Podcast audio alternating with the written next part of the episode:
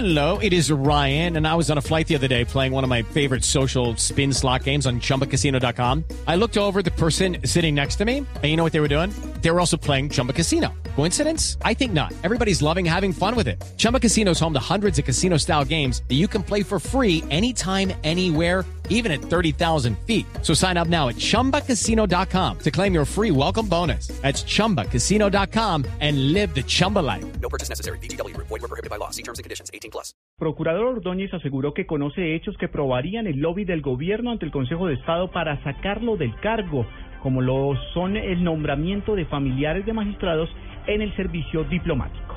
La noticia en Medellín con Cristina Monsalve.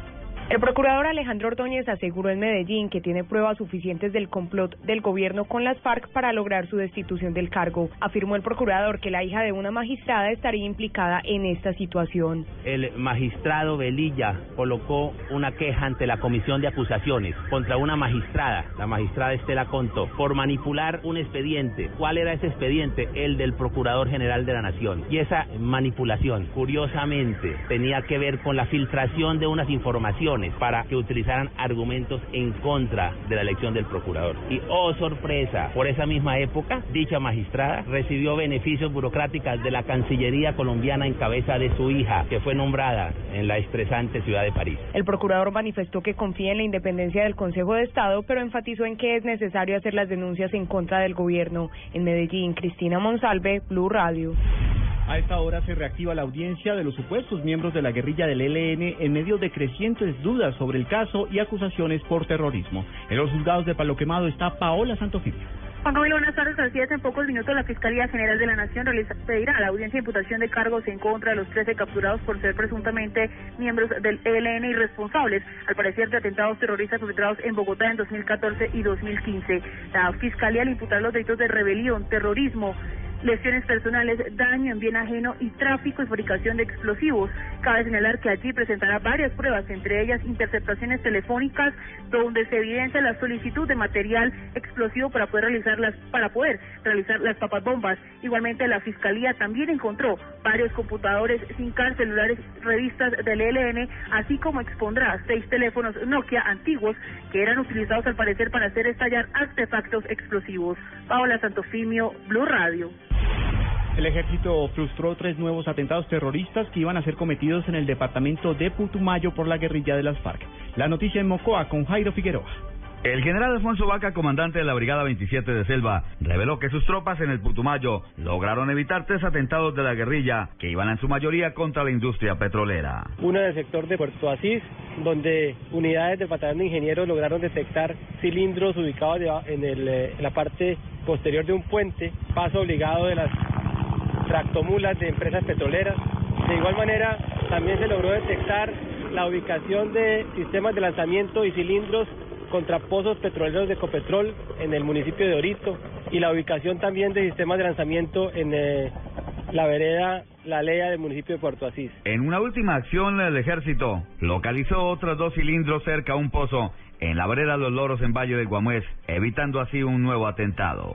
El oficial dijo que las operaciones continúan en todo el Putumayo para evitar acciones de la guerrilla. Jairo Figueroa, Blue Radio.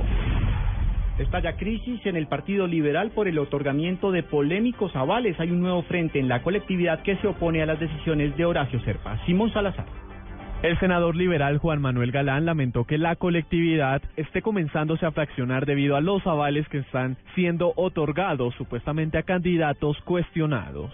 Lamento mucho la salida y la renuncia que presentó al Partido Liberal el doctor Alejandro Galvis. Esperamos que esas críticas que él ha presentado se tomen en cuenta, sean consideradas, que al Partido Liberal, como a cualquier partido político, lo que le conviene es una dirección única, una jefatura única, un responsable a nivel nacional que tome las decisiones que le interesan al partido de acuerdo al panorama nacional. Dijo que tener una dirección colectiva conformada por parlamentarios que terminan siendo jueces y parte a la hora de otorgar avales genera distorsiones y problemas, que es lo que se está viendo en este momento en el Partido Liberal.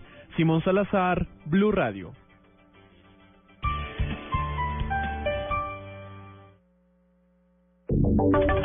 Y ahora en Blue Radio, la información de Bogotá y la región. En noticias del centro del país, a esta hora el Consejo de Bogotá adelanta sesiones extraordinarias para estudiar el proyecto de consulta popular con el fin de definir el futuro de las corridas de toros en la capital del país. Jorge Morales.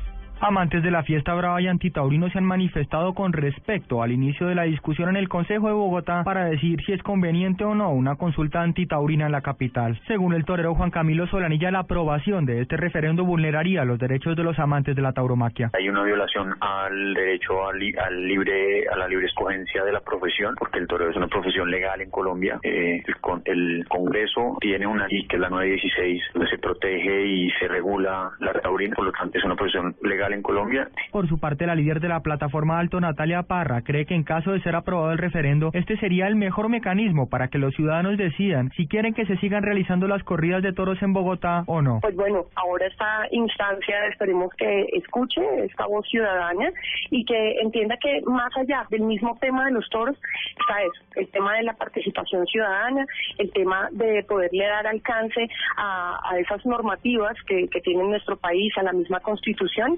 Eduardo Morales, Blue Radio. La Policía Metropolitana de Bogotá identificó las zonas críticas de la ciudad donde se adelantan los peligrosos piques entre vehículos. Daniela Morales.